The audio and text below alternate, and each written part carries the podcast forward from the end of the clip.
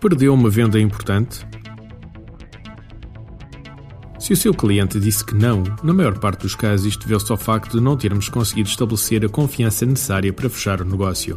Nestas situações, por uma questão de aprendizagem para processos futuros, depois de nos termos colocado as questões base tais como: será que foi entusiasta? Será que consegui estabelecer empatia? Será que fui suficientemente profissional? Devemos começar a ir mais fundo tentar perceber onde é que as coisas falharam. Da mesma forma que na venda as questões são uma ferramenta fundamental, direcionando a conversa e, em muitos casos, fechando negócios, também a análise de situações que correm mal são fundamentais. Deste modo, podemos colocar as seguintes questões: Cheguei a tempo à reunião? Mesmo 5 ou 10 minutos sem avisar, por vezes, podem estragar o negócio. Estava preparado para a reunião? Coisas tão simples como saber informações sobre a empresa ou a pessoa com quem vamos falar podem fazer toda a diferença. Fui organizado? Tinha toda a informação dos produtos ou serviços que necessitava para fechar o negócio? Mostrei que tinha conhecimento do produto?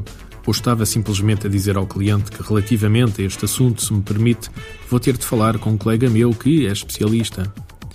Se algo correu mal, culpei os outros ou assumi a culpa mesmo que não fosse minha?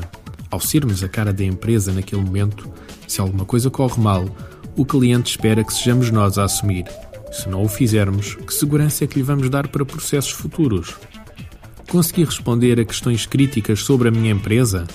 Por exemplo, se fizermos um negócio, como é que eu sei que estarão cá daqui a seis meses para me dar suporte? O meu cliente faz questões que demonstrassem dúvida a respeito dos meus produtos? Como é que eu lidei com estas questões? Será que apresentei nomes de clientes satisfeitos? Será que eram mesmo clientes satisfeitos ou só clientes? Será que estive na defensiva, principalmente quando o cliente começou a colocar objeções? Respondi às objeções de uma forma confiante, como se fossem pedidos de informação e não ataques pessoais? Conheço a minha concorrência? Sei porque é que os clientes lhe compram? Será que envolvi o meu cliente na minha apresentação de vendas?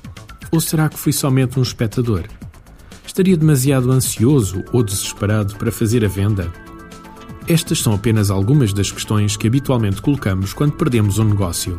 Experimente. Vai ver que as conclusões a que chegar lhe servirão para perder menos negócios no futuro.